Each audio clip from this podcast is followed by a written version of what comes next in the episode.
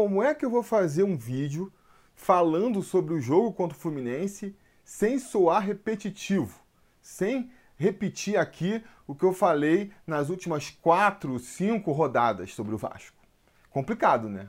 O Abel, ele insiste em escalar os mesmos jogadores, com as mesmas funções, no mesmo esquema tático e espera que magicamente, de repente, o time vai render o que não rendeu nos 13 jogos da temporada até aqui. Então, não há muito mais o que falar, né? A gente pode até empatar essa partida, vencer essa partida contra o Fluminense. Afinal de contas, freguês está aí para isso mesmo. Mas eu tenho a convicção de que o futebol que o Vasco vai apresentar vai ser tão ruim quanto foi apresentado até aqui. Então não tem muito assunto para uma preleção. Eu vou fazer aqui o serviço de sempre, né? Anunciar que nesse domingo, às 6 horas da tarde, com transmissão exclusiva por pay-per-view, o Vasco vai receber o Fluminense no Maracanã pela terceira rodada da Taça Rio, o segundo turno do Campeonato Carioca. Vou dar o meu palpite para essa partida, que eu acho que vai ser 1 a 1 com gol do Henrique, porque eu acho que está amadurecendo aí o primeiro gol do Henrique com a camisa do Vascão. E depois vou falar do que realmente interessa, né? Que é quando o Abel vai cair e quem vem pro lugar dele.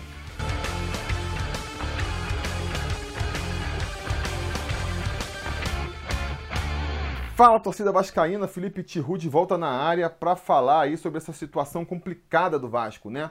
A situação do Abel, acho que é unanimidade entre a torcida de que o Abel não tem condições de continuar é, comandando o time do Vasco, perdeu completamente o comando do time, foi uma aposta que deu errado do Campelo e que agora está fazendo hora extra aí no comando da equipe. Cada rodada que passa com o Abel no comando é uma rodada menos que o Vasco tem para se preparar para o restante da difícil temporada de 2020. A aposta no Abel foi uma tentativa do Campelo de manter aí a, a, a linha do, do, Luxemburgo, né? apostando um treinador ali nos mesmos moldes do Luxemburgo, um treinador mais antigo, um treinador com experiência, com bagagem, com títulos, na tentativa ali de que a sua imagem no meio do futebol, né, o respeito e a moral que ele tem no meio do futebol, fosse suficiente para motivar os jogadores, blindar o elenco, mais ou menos como fez o Luxemburgo. O Luxemburgo foi o treinador que deu certo na gestão Campelo. Ele tentou repetir a dose com o Abel, que é seu amigo pessoal, mas repito,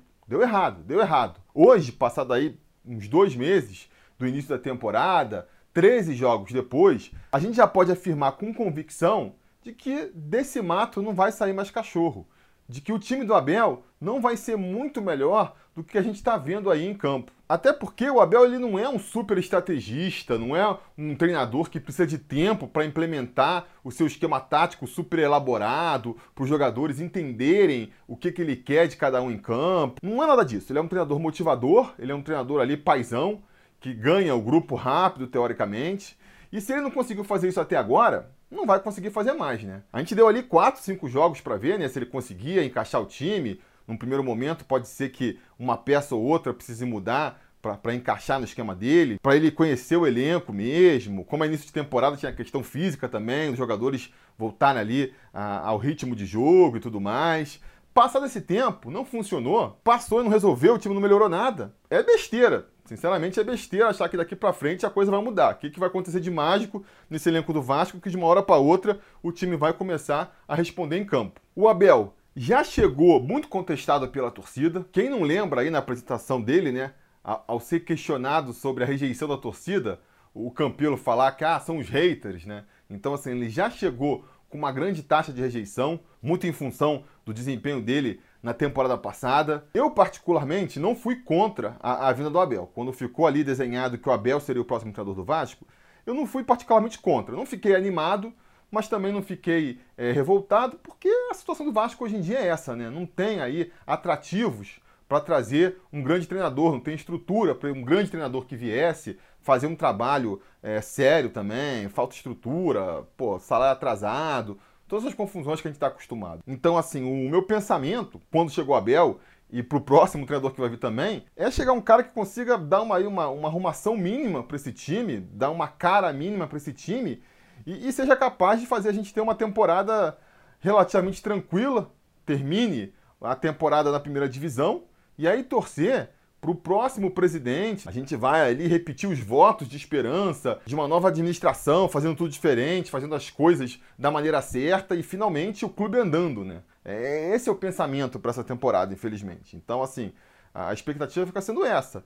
Mas logo que o Abel chegou, logo que ele foi apresentado, já dava para ver que dificilmente até isso ele conseguiria. Na apresentação dele, né, ele já parecendo completamente descolado da realidade, com aquele discurso de não, aqui o salário é atrasado mesmo, eu sei que aqui tá tudo uma bagunça, né? Aí depois, dias depois, ele se apresentando pro elenco, a imagem ali dele encostado na grade, vendo a galera chegar, completamente desanimado. Foi ali uma relação que rapidamente se desgastou, né?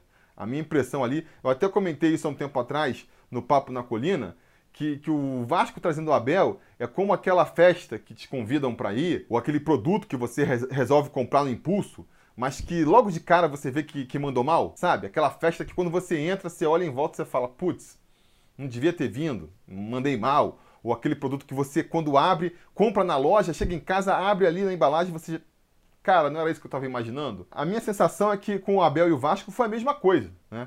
Logo de cara deu para ver que não ia funcionar, mas aí como a gente nessas situações, a gente fala: e agora? O que, eu fiz? Já entrei na festa, já comprei o produto. Ah, vamos tentar, vamos dar um tempo, vamos ver se funciona. Mas não vai funcionar, né? A gente sabe, a gente sente que não vai funcionar. E quanto mais passa o tempo, mais isso vai ficando claro. Com o Abel foi assim. É, na apresentação deu para ver que ele mandou mal. Aí quando iniciou os treinos, tava para ver que ele estava desmotivado. Primeiro jogo muito ruim do time, segundo, terceiro. E agora a gente está vendo aí que a gente está só esticando a corda para uma coisa que desde lá do começo dava para perceber que não ia encaixar legal. Esse insight, que nem eu disse, eu tive algumas semanas atrás lá no Papo da Colina, né? Mas depois disso, remoendo é, esse pensamento, eu cheguei à conclusão de que a recíproca é verdadeira. Parece que o Abel também, ele aceitou a proposta de supetão ali, teve um ano ruim, sabia que ia ser difícil de se recolocar no mercado, precisava pegar logo um, um trabalho novo para tentar apagar a péssima impressão de 2019. Aí veio essa proposta do Campilo, amigo pessoal dele, ele aceitou. E só depois que aceitou é que ele foi olhar em volta e falar: putz, mandei mal, não devia ter aceitado essa proposta. Essa é a impressão que passa. Você olha para a cara do Abel nos treinos, nos jogos, nas coletivas, e a, o que o rosto dele grita é que, cara, que saco, o que, que eu tô fazendo aqui, cara? Porque, fazendo mais uma vez a comparação com o Luxemburgo aí, o Luxemburgo é um treinador consagrado, maior vencedor da história aí dos campeonatos brasileiros, mas é também um treinador que já estava há muito tempo no ostracismo. Ele já estava há mais de um ano sem treinar clube nenhum quando o Vasco contratou. A última experiência dele já tinha sido no esporte, que é aí um grande do Nordeste, mas ainda está ali no, no pelotão intermediário dos grandes times do futebol brasileiro, né? Não está ali entre os 12 grandes. Então, quer dizer, um treinador que já estava ali comendo o pão que o diabo amassou há algum tempo e que quando teve a oportunidade ali de voltar para um clube grande, que não é o caso do Vasco, pegou essa oportunidade aí com sangue nos olhos, veio realmente disposto a mostrar que ainda tinha condições de dirigir um grande clube e foi bem sucedido na sua missão, né? Porque ficou aqui oito, nove meses e já conseguiu aí um contrato para voltar para o Palmeiras um dos clubes aí mais endinheirados do futebol no momento. O Abel vem de uma situação um pouco diferente. Ele, há um ano atrás, estava surfando a crista da onda ainda, né? Quando ele foi especulado no Vasco no final de 2018, a torcida foi a loucura. Ele seria a solução. Ele acabou negando o Vasco para ir para o Flamengo, que era o time com mais bala na agulha naquele momento. Então, quer dizer, era um técnico ali desejado pelos times melhores situados no futebol brasileiro. Aí foi mal no Flamengo, ainda foi pro Cruzeiro, que estava atravessando ali uma crise financeira braba, mas que também tinha uma imagem muito boa no mercado ainda, né? A gente sabia que tinha questões financeiras ali complicando, mas pô, tinha um elenco super qualificado, tem uma estrutura super qualificada. O Abel foi para um time grande ainda, que está num bom momento, né? E aí fracassou novamente, ajudou ali a rebaixar o Cruzeiro, estava por baixo, vê essa proposta do Vasco, ele aceita, até porque ele é cria do Vasco e tudo mais, tudo que eu já falei aqui. Só que quando ele chegou no Vasco, eu acho que ele teve um choque de realidade, né? De perceber que, pô, o elenco do Vasco é muito mais frágil do que esses últimos com qual ele trabalhou. A estrutura do Vasco mesmo é ruim, né? Tá com um CT improvisado lá ainda, tá construindo o seu CT definitivo. E aí acho que bateu uma bad nele. Do tipo, puta, fiz merda, sabe? Não tô mais em idade de, de aguentar essas merda. Eu, pô, já treinei tudo quanto que é time, já fui campeão mundial. Tava disputando brasileiro aí até pouco tempo. E agora pegar esse time aqui, todo desqualificado, para lutar para não cair. Acho que ele meio que, que, que tá vendo a coisa assim, porque, repito, é o que transmite o rosto dele sempre que ele é enquadrado aí pelas câmeras de TV. Então acho que é um relacionamento aí que não deu match, sabe? Essa que é a verdade. Tanto o Vasco quanto o Abel estão incomodados com esse relacionamento, mas um não sabe dizer para o outro que terminou, que não vai rolar. Tá agora o Abel constrangido lá ali de, pô, caramba, né? Peguei essa, agora se eu desistir no começo, vai ficar parecendo que, que eu vou roer a corda cedo, vou chatear ali o Campelo. E o Campelo pensando a mesma coisa. Pô, chama o Abel aqui para me ajudar. E aí, na primeira dificuldade, já manda ele embora. Cadê a camaradagem? Assim não pode. Acho que a situação está nesses termos, né? Um pouco até mais nesses termos pro Abel do que pro Campelo. Porque o Campelo, acho que o que segura ele também a, a, a não demitir o Abel, que fez ele não demitir o Abel até aqui, é, que nem a gente comentou já aqui também, a falta de perspectiva. Quem que ele vai trazer para o lugar? Quem é que vai aceitar esse rabo de foguete que é hoje o time do Vasco, né? Um time que, vamos lá, vamos repetir os problemas. Um elenco que não é dos mais qualificados, né? Peca um pouco ali na parte técnica, com muita molecada que também gera problemas de experiência, de oscilação. Por mais que sejam jovens talentosos, existe um, um tempo de maturação ali, onde eles vão oscilar muito e não vão conseguir entregar o que se espera deles. Com todo o problema por trás dos salários atrasados, as questões políticas, a falta de estrutura do clube. Quer dizer, é muito complicado de alguém querer aceitar trabalhar nessas condições, né? O treinador ele vai receber a proposta do Vasco e vai pensar, tá, não vou receber salário, né? Já começa por aí. Esse salário aí eu vou receber daqui a 10 anos, entrando com um processo via justiça, essa é a possibilidade mais provável. Mas tudo bem, pelo menos eu vou estar treinando um clube grande do futebol brasileiro, é, uma torcida imensa, isso vai dar uma projeção para o meu trabalho, eu posso conseguir me destacar para depois pular para um clube melhor, que nem, por exemplo, o Luxemburgo fez, né? Tá aí treinando um time que vai disputar campeonatos muito em função do trabalho que ele fez no ano passado com o Vasco. Mas aí ele vai pensar também, mas será que eu vou conseguir repetir esse feito do Luxemburgo? Porque o elenco do Vasco não é dos mais qualificados. Tecnicamente, deixa muito a desejar. Falta peças no elenco, até para encarar uma temporada mais desgastante, com contusões, se você quiser mudar no esquema tático. Tem toda a questão do salário envolvido, os jogadores já estão irritados, já estão sendo da entrevista. Será que nesse ambiente eu consigo apresentar um bom futebol que vai fazer eu destacar? Já não vou ganhar dinheiro. Será que eu também não vou conseguir destacar meu trabalho? Vou só queimar meu filme? Com certeza, esse tipo de pensamento vai passar na cabeça dos treinadores. E se eles tiverem outra proposta mais ou menos parecida, tiverem outro clube com uma situação um pouquinho melhor, dificilmente vão aceitar um convite do Vasco, né? Então, o Vasco vai no mercado procurar um novo treinador com muito pouca bala na agulha. Vai numa situação um pouco assim, até constrangedora, né? De convidar, oi, será que você pode aqui dar uma ajuda pra gente? Então, acho que esse tipo de pensamento, assim, ajuda o Campelo, né? E ajudou muito o Vascaíno durante muito tempo, né? O Abel já mandando mal aí, o argumento que a torcida usava é: tá, mas vai demitir o Abel e vai contratar quem? Quem o Vasco tem condições de contratar? Acho que esse pensamento passa também pela direção do clube e faz ela ir empurrando a situação com a barriga. Agora, repito aqui a frase, né? Cada rodada nova com o Abel no comando é uma rodada menos que o próximo treinador tem para preparar esse time. Você deixando de tirar o Abel agora, vai deixar para tirar ele só no começo do Brasileirão? O próximo treinador perde completamente a margem de manobra ali, o tempo de preparação para tentar impor seu trabalho antes de começarem os jogos para valer. Fala-se muito em apostar um treinador novo, né? O pessoal fala em Valdir, acho que não tem chance, mas o Ramon Menezes, por exemplo, que é o assistente técnico agora e poderia ser promovido para treinador, vamos pegar essa situação aí, por exemplo.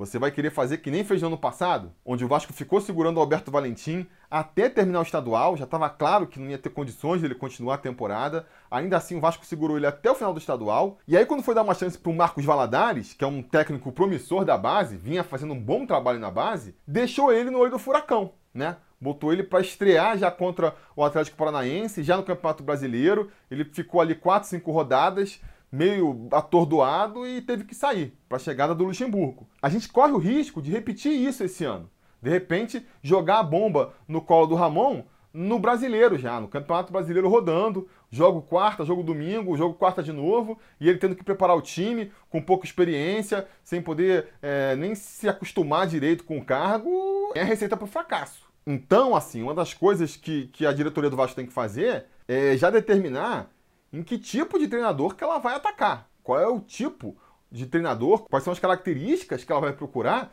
no novo treinador. Se a postura for admitir que o Vasco não tem dinheiro, não tem condições de contratar um, um treinador mais experiente e vai ter que apostar num sangue novo, um jogador com pouca rodagem, que nem seria o caso do Valdir, que nem muita gente pede, que nem seria o caso do Ramon, que muita gente pede também, que nem seria o caso de repatriar o Marcos Valadares, que nem já se sugeriu por aí. Cara, quanto mais tempo você demora para fazer isso, pior. Se a ideia é essa, demite o Abel para ontem e deixa essa retinha final de estadual aí pro, pro, pro cara ir se adaptando, entendeu? O cara pega uma reta final de Taça Rio, se a gente não conseguir se classificar para as finais, vai ter umas semaninhas ali para treinar melhor com o grupo, conhecer melhor o grupo, para chegar na, na, estreia do Campeonato Brasileiro com um pouquinho mais de intimidade e entrosamento com esse grupo, né? Se a postura é essa, quanto mais tempo a gente demorar para tomar posição, pior. Se não for essa, qual que vai ser então? Para, para, para, para, para, para, para, para, galera. Tá ficando longo pra caramba esse vídeo, né? E eu sei que quando o vídeo fica muito longo, vocês reclamam. Então vou fazer o seguinte, vou aproveitar que eu vou mudar o assunto agora para parar o vídeo aqui, tá? E aí amanhã a gente volta. Amanhã ainda tá valendo como preleção, ainda é antes do jogo contra o Fluminense. A gente volta continuando discutindo esse assunto, beleza? Diga nos comentários o que, vocês acham do que eu falei até aqui, né? O que, que vocês estão achando aí da, da minha linha de argumentos. Se quiserem já dar o palpite para o jogo contra o Fluminense também, podem dizer aí embaixo, né? Se você é apoiador, já está participando do nosso troféu Gato Mestre. E amanhã a gente volta para terminar aqui o raciocínio. Beleza? Tá combinado? Então tá combinado. A gente vai se falando. A realização desse vídeo só foi possível graças ao apoio inestimável dos conselheiros do Sobre Vasco. Ajude você também ao Sobre Vasco continuar no ar se tornando um apoiador em apoia.se barra ou sendo um membro do canal aqui no YouTube.